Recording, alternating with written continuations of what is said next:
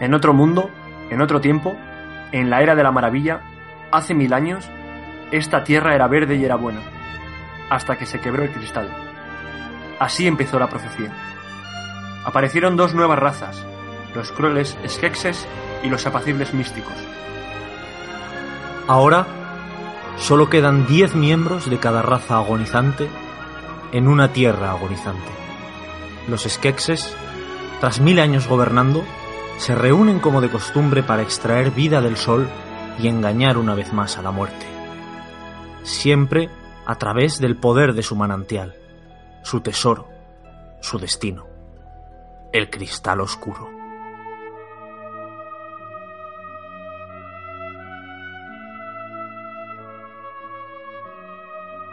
Muy buenas, aquí Bacon y Puluku en papel y pantalla podcast. Volvemos después del parón de verano, después del parón de relax que hemos tenido, volvemos con esta segunda temporada. Iniciamos con lo que para muchos es considerado la ópera prima, una de las óperas primas de fantasía, uno de los precursores y de, en los que se ha basado mucha de la fantasía que ha venido eh, a este planeta. Comenzamos, pues, con el capítulo 11, con muchísimas ganas, Cristal Oscuro.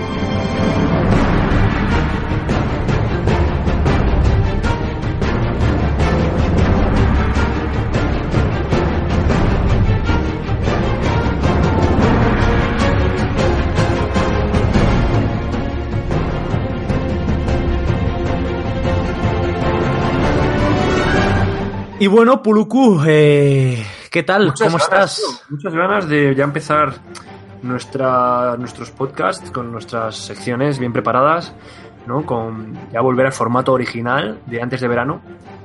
Y- Pero oye, con, con ganas de encima de hablar de esta película. Que, que ya iremos hablando, pero oye, pues realmente a mí me, me, me motiva hablar de este tema. Eso es, eso es, a mí me pasa igual. Me parece que yo creo que según, según vimos esta película, decidimos que el podcast estaba, es, estaba asegurado. Pues muy bien, vamos a darle caña, si te parece. Eh, vamos a empezar a- mencionando estos eh, los puntos que vamos a tratar en el podcast, que son un poco los habituales. Mencionar que tenéis los puntos eh, del que vamos a tratar en este podcast, junto con los tiempos en la descripción del podcast en iBox, para que podáis ir, si queréis, directamente a los puntos que más Eso os es, interesen eso del es, mismo. que yo sé que toda la gente quiere ir directamente, saltándote tus puntos, quiere ir directamente a los míos, así que ahí lo tenéis bien, bien concretado todo. en la No, porque en los puntos no pongo quién habla, quién lo ha preparado. Ah, Bueno, eso ya lo saben de otros podcasts, tío. también es verdad. Así que, bueno, pues vamos a mencionar un poco, pues como siempre, el qué es, una breve introducción al tema, que es de lo que vamos a hablar hoy. Vamos a mencionar un poco el argumento resumido en, una frase, bueno, en un par. Eh, hablaremos un poco de la productora, director, es decir, un poco temas más técnicos, eh, actores, eh, banda sonora, el compositor, que la banda sonora tiene algo, algo de miga. Después eh, mencionaremos un poco ya a modo de charla informal entre nosotros dos algunas cosillas que nos hayan llamado la atención. Pasaremos a las secciones ya que no son para nada nuevas en el canal, a Bilis, La Voz del Pueblo y terminaremos con los amados entresijos. Así que, Puluku, vamos allá, dale caña. Empezamos la temporada 2, empezamos con Cristal Oscuro. Vamos a hablar un poco sobre qué es esto, pero antes, un poco de música.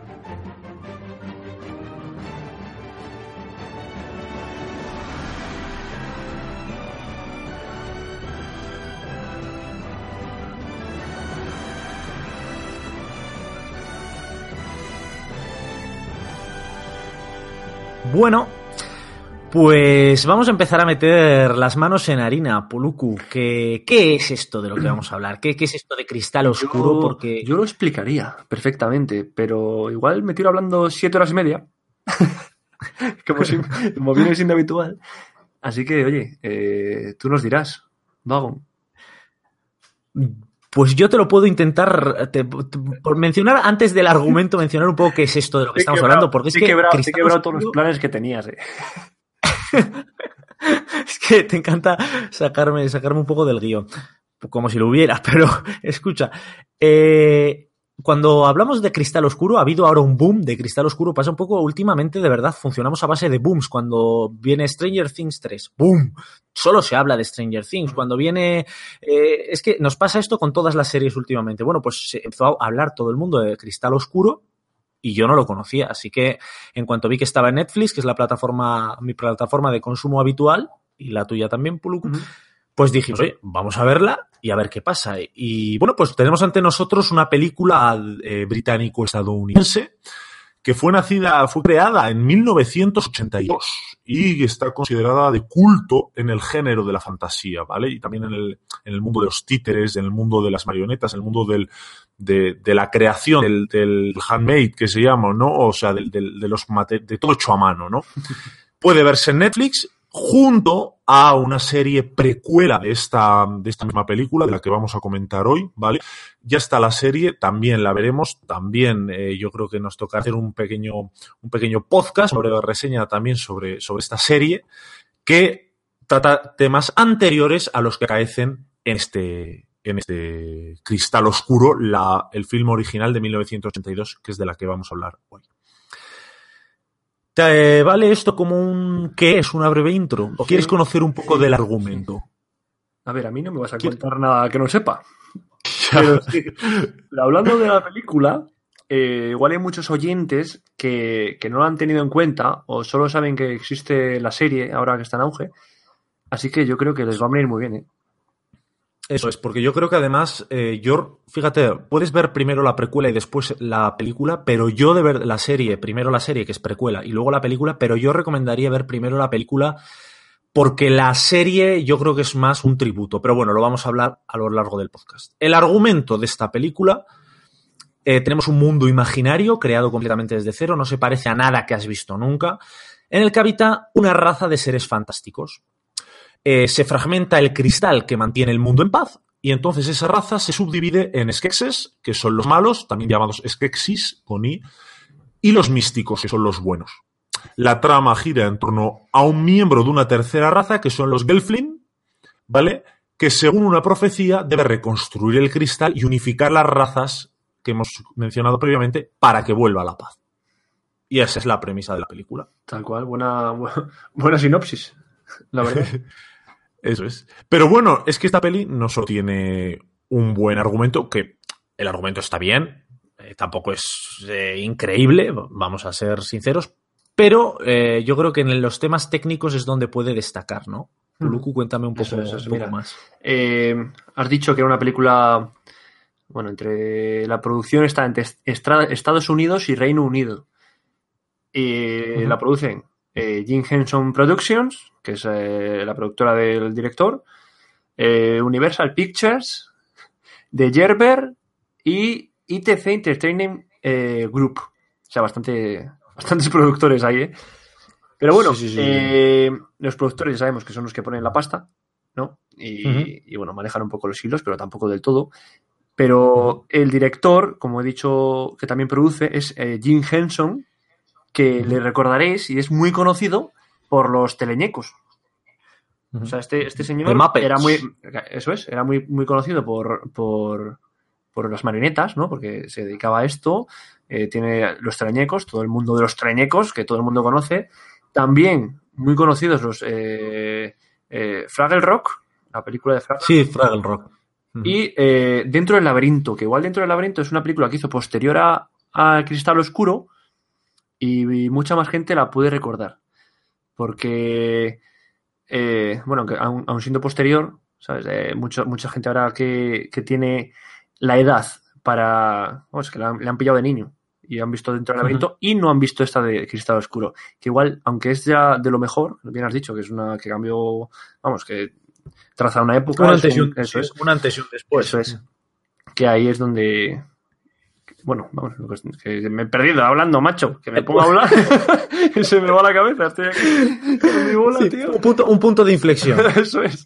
Que eh, actores, no voy a hablar eh, de los actores, porque vamos, a ver, son todo personajes animatrónicos, son todo marionetas, es eh, la primera película que, que todo eh, durante la película son marionetas, no hay, no hay humanos. Eh, bueno, tenemos las razas que tú has dicho, los Skeksis, los místicos y los Gelflings, que son los más eh, los protagonistas. Pero claro, aquí dentro de estas marionetas, lo que hay que ver es que por cada marioneta, igual había cuatro personas a la vez eh, usándola. Pues una que mueve los brazos, otra que mueve las piernas, el cuerpo, la expresividad de las caras. O sea que en, dentro de esta película trabajaron muchas personas que aún no viéndolas la cara, eh, se les podría considerar los propios actores de la película. Eso es, eso es. La verdad es que sí, porque nunca hemos comentado una película como esta, pero está claro que aquí hablas de actores, pero, pero dichos actores ponen voz eh, y tampoco mucha, porque luego hablaremos de ello, pero tampoco es que haya mucho, mucho guion. Quiero decir, se basa mucho la película en, en, esas, en esas imágenes, en esas expresiones, en esos paisajes. Digamos, en que admires cómo. Eh, lo que no. Lo que me he dejado en el tintero es que junto a Jim Henson la dirige también eh, Frank Oz que Franco también se le conoce por el tema de, las marionetas, ¿no? También participó en Star Wars. Y, y sí, Jim Henson tenía pensada la película, mira, ¿eh? en, el, en el 75 eh, tenía ya la idea, porque la idea es suya, y ya contactó con este señor eh, para hacerlo, para llevarlo a cabo. Porque trabajo tiene para hacer todas las marionetas detrás y, y toda la producción que conlleva, claro. De hecho, les llevó cinco años grabarla y empezaron por lo que no se suele empezar. Primero crearon todas las marionetas, todos los paisajes, crearon todo y des, una vez creados todos los personajes y diseñados y fabricados, se inventó la historia para dichos personajes. O sea, es que esta película eh, dista mucho de, todo lo que se suele hacer en el cine actual y se ha hecho incluso en el cine pasado. O sea, por eso es, un, es una, reseña que teníamos que hacer aquí en el podcast. Así que sí, eh, Dime, no, faltaría, la, música, la banda sonora. Eso es. La banda sonora, eh, como no, también es, algo, es algo diferente. Sí que es cierto que actualmente tenemos, actualmente entre comillas, porque lleva ya muchos años, tenemos a Hans Zimmer, que lleva una filosofía parecida al compositor de esta banda sonora, que es Trevor Jones. Como sabéis, Hans Zimmer es famoso por, por innovar en el tema de las bandas sonoras, por intentar eh, siempre utilizar los instrumentos de otra manera y generar, pues como tenemos en Interestelar el uso del órgano, en el Caballero Oscuro cuando soplan en esas, en esas trombones o trombas, la verdad es que no, el instrumento no lo tengo dominado. pues Trevor Jones eh, hizo lo mismo, ¿no? Pero hablamos, claro, de 1980, o sea, 82, es una época mucho, muy, muy anterior a todo, a todo esto que se hace ahora, ¿no? Entonces, eh, esta banda sonora eh, se caracteriza porque la grabó, la, la compuso Trevor Jones, pero fue grabada por la Orquesta Sinfónica de Londres. Eh, a este Trevor Jones le, le, avalan, por ejemplo, antes de hacer esta película, de hacer Cristal Oscuro, la banda sonora de Cristal Oscuro, eh, participó en la banda sonora de La vida de Brian, de los Monty, Python, y una que no conocí, que no era muy conocido por esta última, que era Excalibur. Es decir, él no era muy famoso cuando hizo esta banda sonora, pero después de esta, eh, yo creo que la más famosa y la que ya le categoriza como uno de los mejores es la banda sonora del último Moicano que la hizo a posteriori. O sea, una gran, una gran banda Trevor Jones. Trevor Jones, eso es. Y decidió para esta película, pues no al principio, o sea, realmente él decidió no crear una partitura demasiado innovadora, como tenía en mente en un principio. Y esto lo hizo porque eh, quería que la gente tuviera algo a lo que aferrarse. Quiero decir, si los personajes son totalmente diferentes a lo que sueles ver, eh, la historia es totalmente diferente a lo que sueles ver, pues quería que la gente tuviera algo reconocible, ¿no? Si pones una música demasiado estrambótica, puede ser que la gente ya directamente quede completamente abrumada, ¿no? Y entonces eh, unió, lo que hizo fue unir 300 sonidos electrónicos a los tonos sinfónicos tradicionales. Y además empleó instrumentos medievales, instrumentos muy exóticos, que es por eso digo que se parece mucho a la filosofía de Hans Zimmer. Sí, que al final le das ese, toque, ese toque, de ciencia ficción, ¿no? Es lo que Exacto. Eso es, eso es. Entonces consigue que el público reconozca sonidos eh, tradicionales, pero a su vez, como tú dices, lograr una banda sonora de ciencia ficción. Esta banda sonora se puede dividir en dos temas principales. Yo recomiendo escucharla entera, ¿no? Eh, a los que nos gusta el tema de las bandas sonoras.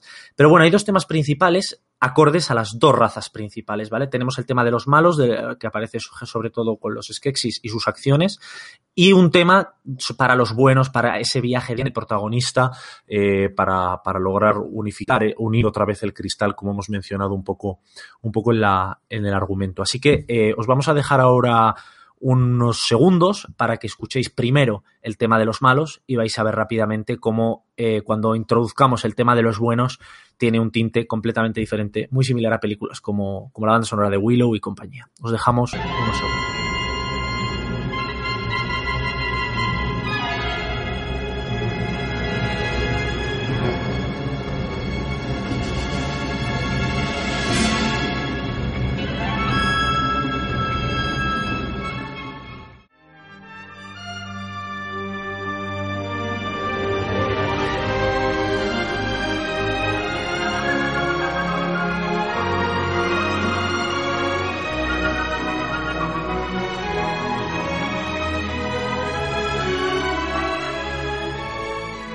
Y bueno, mmm, ya hemos tratado un poco los, los temas técnicos. Eh, yo tenía aquí, tengo aquí algunas cosillas apuntadas por Puluku, por charlar contigo un poco de manera un poco más informal antes de meternos en halagos y bilis. Sí, yo ya, como viene siendo habitual, seguramente nos pongamos a hablar y los halagos y bilis salgan solos.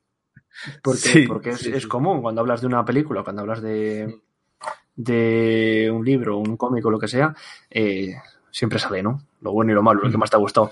Pero bueno, en líneas generales, eh, eh, es alucinante, tío, ¿eh?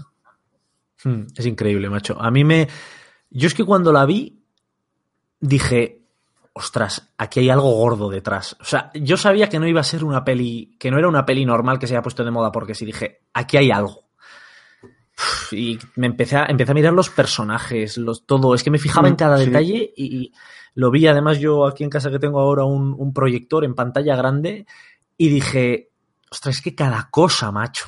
Es que, es que toda, la ropa, Se pueden- todo. Se- Se pueden, vamos, que, es que parecen personajes que los puedes tocar, ¿sabes? Que son físicos, es. son reales. No es, no es como ahora que tienes mucho CGI, ¿sabes cómo te digo?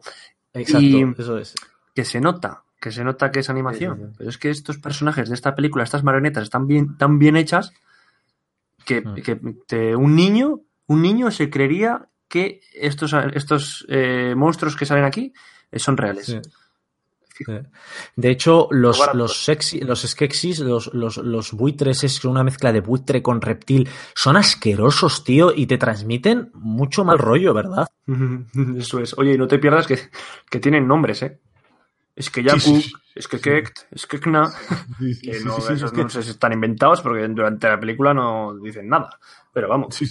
No, pero los pero, pero creados están. Y luego otra cosa que me llama la atención, aparte de que se ha mencionado pues que esta bebe de películas, o sea que, que hay películas que beben de esta, como por ejemplo El Señor de los Anillos, o incluso Avatar, porque por ejemplo cuando la raza, esta tercera raza que hemos mencionado al principio, que son los salva la raza salvadora, se supone de Sí, la que los, la profecía, los Gelfling. Esos los Netflix, los que tienen que, digamos, aunar una vez, otra vez el cristal para que vuelva todo el mundo a la paz. Si te fijas, el Gelfling protagonista, que se llama Jen, ¿tú crees que realmente es el protagonista? Porque en la peli no juega un papel para nada heroico y para nada fundamental No, dentro de la que- trama. Lo que pasa es que está, está destinado a estar ahí en el momento que ocurre todo. Y ya está. Pero Eso no es que sea protagonista eh, como lo que tenemos predefinido en la cabeza. No. es- Lo que, lo que le pasa es que la historia le lleva a estar ahí.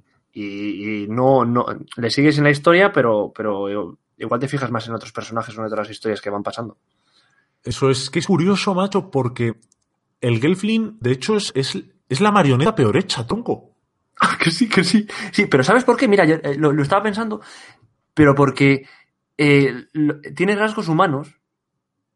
¿Entiendes? No sé, y al tener no rasgos sé. humanos, tú ya lo estás viendo como que está mal hecho. Porque los rasgos humanos que tú tienes en la cabeza no, no tienen nada que ver con ese Gelfin. ¿Entiendes? Puede ser, un, puede un ser. monstruo, un monstruo, otro, otra criatura de la película, eh, dices, qué bien hecha está, pero porque no la relacionas con ninguna cosa. A los Gelfin lo estás- les estás relacionando con los humanos, y entonces es lo que pasa, que dices, qué mal hecho, ¿no? No, es que no es un humano, es que es un Gelfin, es que igual es así.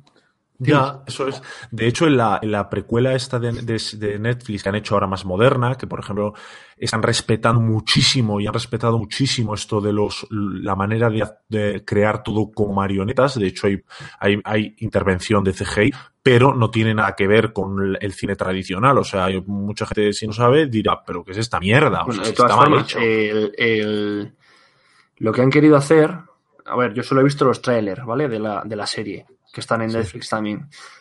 Pero yo creo que lo que han querido hacer ha sido con CGI imitar a los muñecos. O sea, hacer que, que se siga pareciendo que son marionetas, pero con CGI. Y le da Pues un no toque. sé- no sé qué- mí el tráiler los- tiene un tiene, tenéis dos trailers. Bueno, tenéis tres. Al que quiera verlo ahí en Netflix, antes de ver la serie, tenéis uno de eh, que sale el director hablando, nada, dura un minuto. Eh, se ve cómo está el director haciendo las, las marionetas con el equipo y se comenta un poco de la, de la serie. Y luego dos trailers ya de la serie, del argumento, que son muy potentes, ¿eh? A mí me han gustado.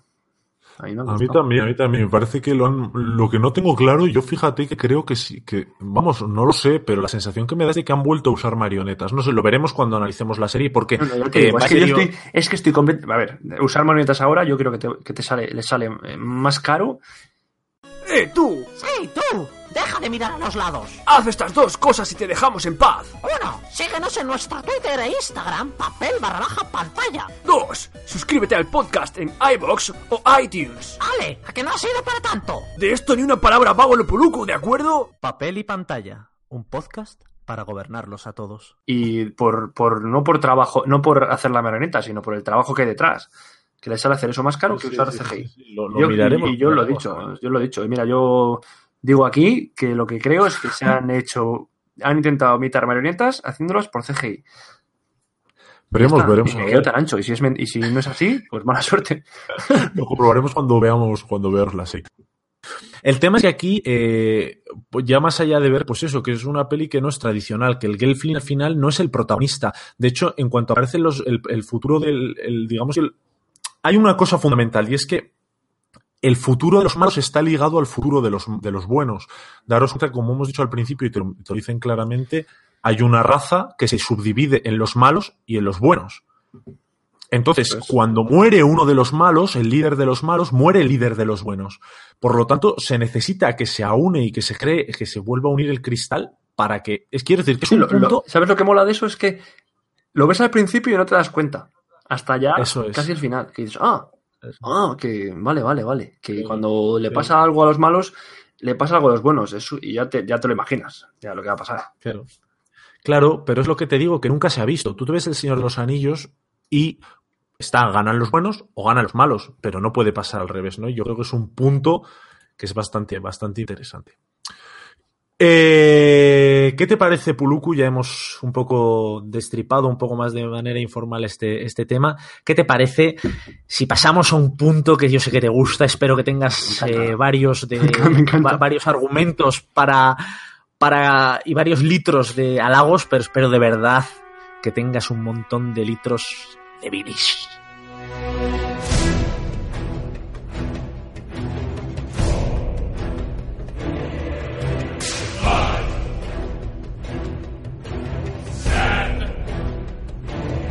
Mira, si quieres, Vagón, empiezo yo y te voy contando un poquito eh, lo que me, has, Perfecto. me ha gustado, ya de manera totalmente subjetiva, de la, de la película. Y es que hay un momento, es que me parece, yo creo que es lo mejor de toda la película, ¿eh? que me parece brutal cómo lo narran. Hay un momento que se encuentra el protagonista, bueno, entre comillas, ¿no? Eh, Jen, con, con, que es un Gelfin, con la, con la, con la otra Gelfin, que se llama Kira, se dan la mano e instantáneamente se empiezan a ver secuencias de sus vidas desde que, desde pequeños, cómo les adoptan y cómo van creciendo. Y solo así ya te ha explicado todo el lore de esos dos personajes, macho.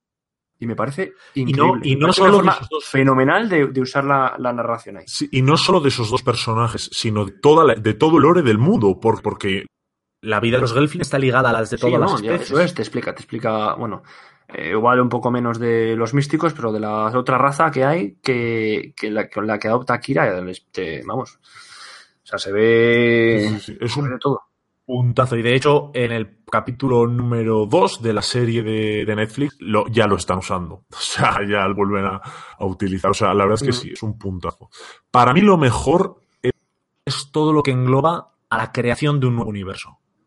O sea, todo el que han creado de cero, la, caracteriz- la caracterización de las razas, toda la creación de todos los paisajes, que hayan decidido de apostar en esa época por decir, vamos a hacer una peli de marionetas, pero no van a ser las típicas marionetas, no, no. O sea, vamos a crear un mundo de cero y vamos a lanzarnos a, a- al, al vacío, ¿no? O sea, en esa época, quiero decir, bueno, di que es una época de, de- de grande- de gran explosión creativa, pero sí que es cierto que, que es increíble incluso ahora que hoy en día, como tú has dicho, es que hoy en día nadie se plantea siquiera hacer una bestialidad como esa. Hoy en día, y tenemos recursos, pero nadie, tenemos nuevos materiales, tenemos plásticos bestiales, eh, tejidos que imitan la piel. Nadie se, se pretende hacer nada así porque es una locura de trabajo. Yo Claro, creo no, que pero por eso es lo mejor. Eso es, porque luego al final los costes, todo es por costes y por dinero. Al final, ¿qué? Pues te sale más barato tener a un tío en un ordenador eh, pintando, ¿sabes? Con, un, con una tableta digital Sí, y que tener a cuatro para manejar una marioneta y otros Claro. cuatro para haberla hecho antes. Eso es. Y es así. Y algo de Bilis. Y de lo que has dicho, eh, llega la bilis. Tú has dicho que nos plantea un universo, vale, nos plantea un universo y nos deja con, con ganas de más. Eh, los místicos. O sea, que se supone que es la raza buena, ¿no? En la que se divide eh, la raza Sí. suprema, se divide en la buena y la mala, ¿no? ¿Qué pasa? Sí. ¿Qué pasa con los místicos? Que dime más cosas, ¿no? Que solo se parece que solo se centra en los skekses que, que dan asco, te lo juro, ¿eh? Que, y dan miedo. O sea, eh, otra bilis que te lanza aquí. O sea, lo- la primera es que dame más lore, di- dime más, yo me he quedado con ganas de ver más místicos de, lo- de- de su vida y de que han pasado mil años, ¿eh? Desde que se rompe el cristal. Dime algo, ¿no? Dime, dime algo en esos mil años. Ah, yo qué sé, un, un- algo. Solo les tienes haciendo. Sí, sí, que es lo que hace. Gritar al cielo todo el día. Y, y lo otro que te iba a decir es que esto no es una película familiar ni de niños, ¿eh? Que esto lo ve un niño y tiene pesadillas. Es que yo, a mí me dio miedo. Las cucarachas, las cucarachas grandes estas. O sea, tiene, tiene eh, los malos, eh, los skekses, tienen un ejército. Oye, ¿y tú lo has escuchado? ¿Tú lo has escuchado en voz original? No, no, no, yo subtitulada. En O sea, español. subtitulada, en digo, español. eh, sí. Doblada. el doblaje, sí. Tú, el doblaje, eh, no sé, pero la voz original en inglés es da mucho miedo, ¿eh? O sea, mucho, mucho miedo con los, lo- como estabas diciendo, con los Garcims estos, los, los escarabajos estos que son... Es que a mí salieron, es que da mucho miedo. Y encima cómo los meten en las, en las secuencias de... No sé, si llegan para capturar a alguien, macho, qué miedo. Qué miedo. Ostras, cuando se mete en la guarida de los, en la guarida de los escarabajos, tío, da un asco. O sea, es que es horrible, sí que es cierto, los personajes dan, dan miedo. Para mí lo peor de, de esta película es que, fíjate, va ligado un poco a lo tuyo, que la trama me parece a veces simple, lo mismo, me quedo como, joder, vale, el Gelfling que tiene que unir el cristal, bien, pero joder, veo tanto potencial que digo, ¿cómo se quedaron aquí? Sacaron esto y se quedaron en esto, quiero decir, pero, pero a la vez me puede parecer algo bueno porque la verdad es que no hay necesidad de estas pelis de 5 horas, macho. Te cascan una peli de 90 minutos y en 90 minutos fíjate la información que te han metido en la, en la Mm. cabeza. Mm. Ahora, eh, como otro punto negativo, me parece que a veces los diálogos son muy lentos y como muy planos. Me parece que un poco más de trascendencia estaría mejor. Bueno, bueno, sí, y tampoco se los entiende muy bien. ¿Qué te ha pasado, sí, macho? Que yo tenía que poner el, Sí, el oído. Yo no sé si era por, el, por verla doblada, sí. pero que... Sí, que- no, en, en- no, en la, tradu- en la, original Escucha, pasaba lo mismo. Escucha, que estaba leyéndola, que me había puesto subtítulos en castellano, te lo juro, porque no entendía nada. Si Que sí, que sí, pero- una edad, si estaré sordo, o no sé qué pasa. Pues es quizás, ya te digo, por eso, por ese, por ese tema de que es muy antigua, muy antigua, macho. Y bueno, eh, una vez soltados los halagos y bilis, eh, la notas de la comunidad versus nuestra nota. La nota que recibe esta película en Letterboxd, que es la plataforma que solemos utilizar para las críticas, tiene un 3,5 sobre 5. Y la nota que le pusimos nosotros ahí en Letterboxd, ah, es de, es de, es de 3, tres y medio también, macho. Acertamos, ¿eh? Sí, sí, es, es increíble, ¿eh? Lo que me has consultado. No, te prometo. Dice la, nota es así. Dice la nota que le pusimos, dice. Y como que yo tenía algo que ver. Era para Ah, que bueno, yo, coincido, joder, yo coincido, coincido contigo, ¿eh? Está... Yo de verdad te digo que le puse un tres y medio, le puse un tres y medio, es que la plataforma esa la utilizamos entre, entre los dos. Yo le puse un tres, y- la vi yo primero, por eso os lo digo, y la crítica, o sea, la nota la puse yo primero. Un tres y medio, de verdad que le puse, y luego miré y la nota de la comunidad es la misma. Siempre intento no ver la nota de la comunidad previamente. Bueno, si quieres, Y es ese tres y medio. si quieres vamos directos a lo que nos ha dicho o lo que nos dice el pueblo en esa sección que, ¿cómo se llamaba?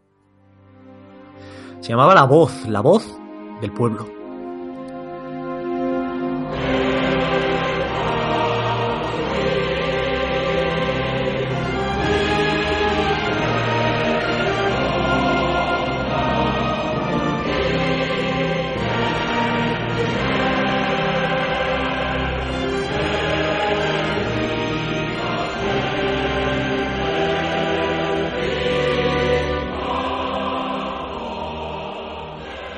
Siempre, te traigo, como, bueno, como siempre, como he hecho las otras veces, que ha habido esta sección.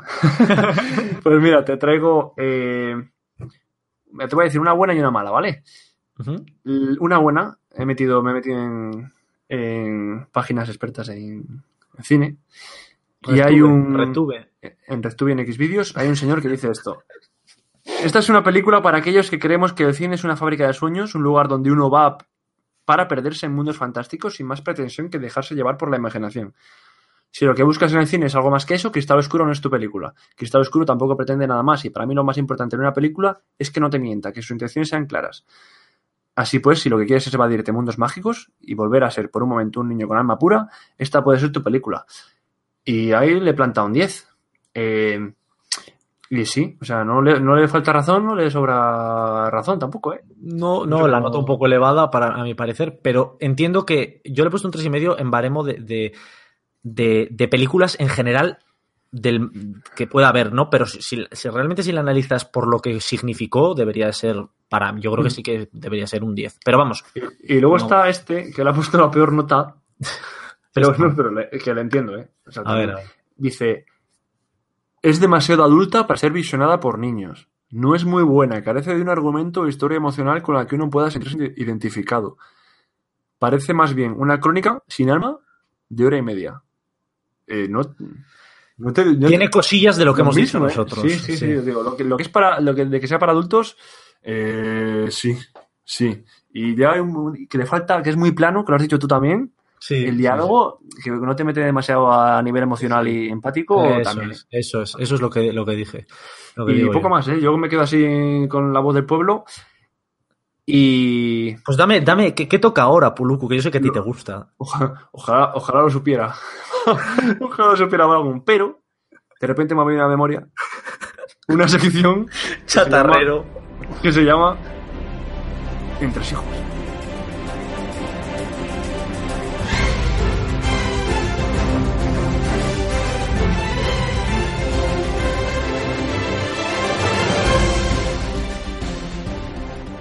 Pues vamos allá, vamos allá. Te he traído aquí unos entresijos eh, variados. En primer lugar, para todos aquellos que vean esta película y quieran ampliar un poco el tema, ya sabéis que en Netflix, como ya hemos mencionado, tenéis también la, la precuela.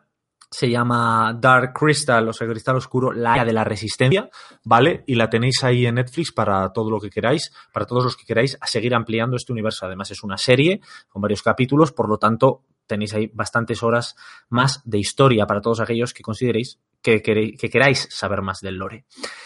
Tenéis en Weta Workshop. Weta Workshop es, una, es la empresa que se encarga de hacer los decorados, por ejemplo, para las películas de, de Peter Jackson, El Hobbit, El Señor de los Anillos. Y además ahora mismo están sacando una serie de figuras muy guapas y que no, sea, no son muy caras, por ejemplo, del Señor de los Anillos. No sucede lo mismo con las figuras que están sacando ahora de cristal oscuro. Son bestiales, con un detalle espectacular, pero valen todas en torno a los 100 euros. Ahora, te prometo, escúchame, te prometo que la figura del Skeksis, el, el líder Skeksis, el, el, de la Mm, película, sí. es bestial. O sea, tienes que ir a verla porque yo, yo te juro que llegaría a pagar 100 pavos por esa figura. ¿eh? O sea, me parece de un detalle y de, de una exclusividad que bien lo vale. ¿eh? Bien lo vale. Luego tienes ahí al, a los podlings, que no hemos hablado de los podlings, la raza que son una patata. Una patata con brazos. Y de hecho se fijaron en las patatas para, para crear esa raza, que son un poco los esclavos y poco más. Y pues eso, eh, figuras Weta Workshop, W-E-T-A y Workshop, pues taller en inglés, lo buscas en el traductor. Y luego, eh, otra variedad también, cómo no, si es que hay que sacar dinero de todos lados. Aparece Norma con un- una publicación que se llama La Historia Visual Definitiva, 50 lereles, 50 euros, y puedes ver ahí, y eso no descarto que comprarla. Porque Pero puedes ver ahí- millonario, chaval. No, porque, porque me gusta ampliar, ampliar, te cuenta todo, pues eso, la historia visual, te cuenta un poco todo. eh, Va a haber un día que te creado comprar las- una las estantería a la vez que compres esas figuras. sí, no- es, así. O sea, me compro una figura, pero me tengo que comprar una estantería también. es así, es así, lo tendré que hacer. Y está bien porque te cuenta un poco, pues eso, el, el proceso creativo de la película. Y yo creo que es un libro que más que nunca en una peli como esta merece, merece tenerla ahí en la estantería, pero bueno, para aquel que quiera. Y luego eh, te voy a comentar, aparte de que tengo aquí algunas curiosidades que hacen referencia a lo- los kilos que pesaban, por ejemplo, los trajes de los Garcin, los escarabajos, que pesaban 27 kilos. eh, que además muchas de las marionetas pues usaban como métodos de, de perchas para que los actores descansaran entre, entre toma y toma porque eran unos trajes muy pesados Sí, pero sí. voy a ir con dos datos que yo creo que ya pueden cerrar esta, esta crítica, esta reseña, y que además me parece que ejemplifican muy bien todo lo que hemos querido transmitir con esto, ¿no? El año de su estreno fue anunciada como la única película de acción real donde no aparecían humanos. Y el segundo dato es que fue la película más taquillera en 1983 en Francia y Japón. Pues no me llama la atención para nada que sea taquillera en Japón, ¿eh? Fíjate. lo que te No, es muy Japón. Sí, es que es muy, muy Japón, muy, muy, pre, muy preanime. Sí, exacto, Sí. exacto, exacto. O sea, le pega, le pega. A mí, a mí tampoco me, me pareció extraño. Y yo creo que hasta aquí el capítulo número 11. Eh, Sí, ah, bueno, eh, lo podríamos llamar ya casi como capítulo 1 de la segunda temporada, ¿no? Sí, podría, podría llamarse también así, sí. Y, y poco más. Ya sabéis, ahora a partir de ahora, todas las semanas vamos a tener un podcast nuevo, temas completamente diversos. Una vez al mes también informativos, papel y pantalla, ya sabéis, para hablar sobre las novedades. Y recordar, una vez más, que podéis manteneros al día de la actualidad del papel y la pantalla a través de nuestro Twitter e Instagram, arroba papel barra baja pantalla, o contactar con nosotros para lo que deseéis ahí mismo o vía email en info.papelypantalla arroba gmail.com. Nos vemos la semana que viene aquí en papel y pantalla podcast. Adiós. Adiós.